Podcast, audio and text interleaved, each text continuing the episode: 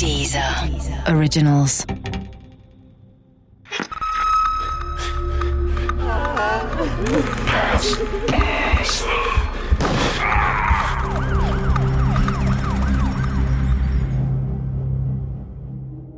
Falsche Helden von Thomas C. Nevius Teil 1 I started a joke which started the whole world crying, but I didn't see that the joke was on me.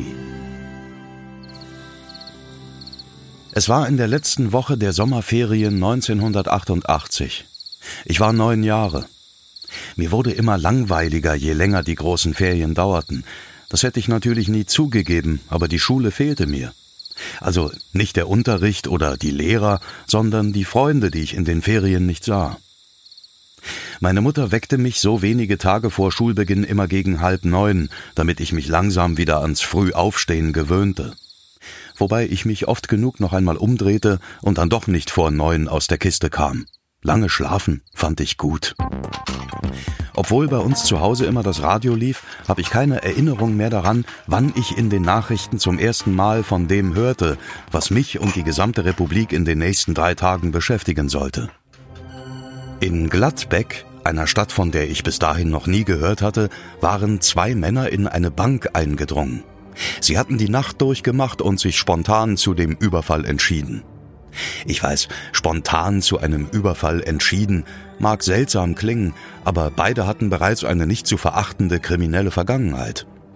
Hans-Jürgen Rösner wurde damals immerhin von der Polizei gesucht, nachdem er von einem Hafturlaub nicht zurückgekommen war. Sein Kumpel Dieter Degowski war ebenfalls vorbestraft. Beide waren Anfang 30 und sie kannten sich schon seit Kindheitstagen. Und wenn man dann zusammen die Nacht durchzecht und ein Motorrad klaut, dann kann es eben auch sein, dass man ohne große Vorplanung eine Bank überfällt. Genauer gesagt, die Filiale der Deutschen Bank in der Schwächater Straße 38 in einem Einkaufszentrum in Rentfort Nord. Um kurz vor acht dringen sie über Oberlichter auf der Rückseite des Gebäudes in die Bank ein.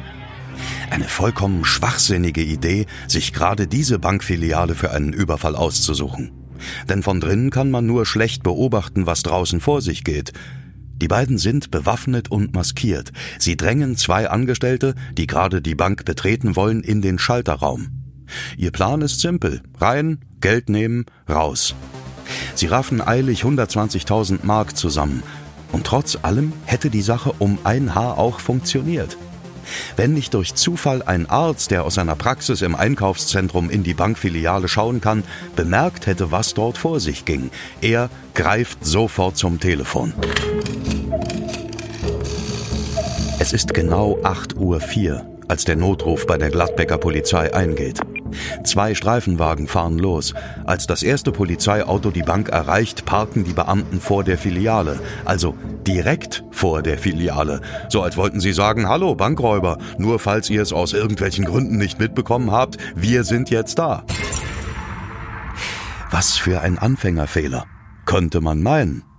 Aber das war nur der Auftakt zu einer ganzen Reihe von Pannen und Fehlentscheidungen, die die Polizei in den nächsten 54 Stunden abliefern wird. Rösner und Degowski checken natürlich sofort, was los ist. Sie sitzen in der Falle. Planänderung. Wenn sie hier nicht unbemerkt rauskommen, dann erpressen sich die beiden ihre Flucht eben. Sie nehmen die beiden Angestellten, einen Kassierer und eine Kundenberaterin, als Geiseln. Im Radio klang das zu Anfang alles noch recht harmlos. In Gladbeck haben heute Morgen zwei maskierte Männer eine Filiale der Deutschen Bank überfallen. Dort haben sie zwei Angestellte als Geiseln genommen. Die genauen Forderungen der Täter sind derzeit noch nicht bekannt. Die Polizei verhandelt mit den Tätern. Das war nicht ganz richtig. Denn die Täter sprachen gar nicht mit der Polizei, dafür aber mit der Presse. Denn da niemand auf die Idee gekommen war, die Telefonleitungen in die Bank zu kappen, kam die Presse auf die Idee, einfach mal in der Bank anzurufen. Und Rösner und Degowski nehmen ab. Wer sind Sie denn, bitte?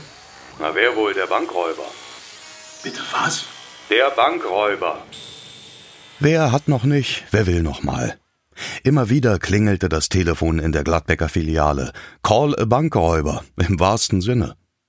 Und so war es nicht weiter verwunderlich, dass Rösner nicht der Polizei, sondern einem Radiosender seine Forderungen durchgab. 300.000 Mark in kleinen Scheinen, von 10 bis 100 und äh, äh BMW 735er, einen dunklen, zwei Paar Handschellen und freien Abzug. Wir nehmen die Geiseln nämlich mit. Das war drei Stunden, nachdem alles begonnen hatte. Die Bank ist inzwischen komplett umstellt, die umliegenden Gebäude evakuiert.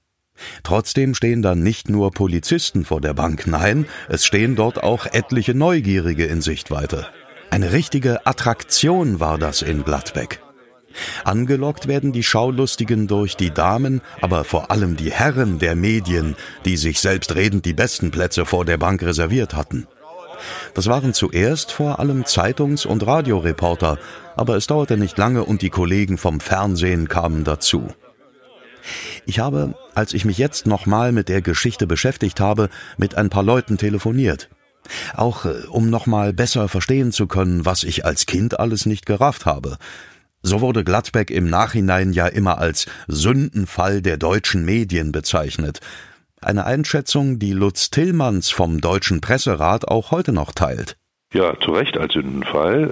1988 äh, im August fand das ja statt, diese äh, Geiselnahme, äh, haben sich die Medien eben ganz breit zum Instrument der Kidnapper, der Verbrecher machen lassen. Und erstmals ist damals ja auch so die volle Wucht des Medieninteresses erkennbar gewesen. Das Aufkommen der privaten Medien, der privaten Fernsehmedien spielte sicherlich eine Rolle, eine große Konkurrenz, eine Unsicherheit im Umgang auch mit genau solchen ähm, Polizeilagen.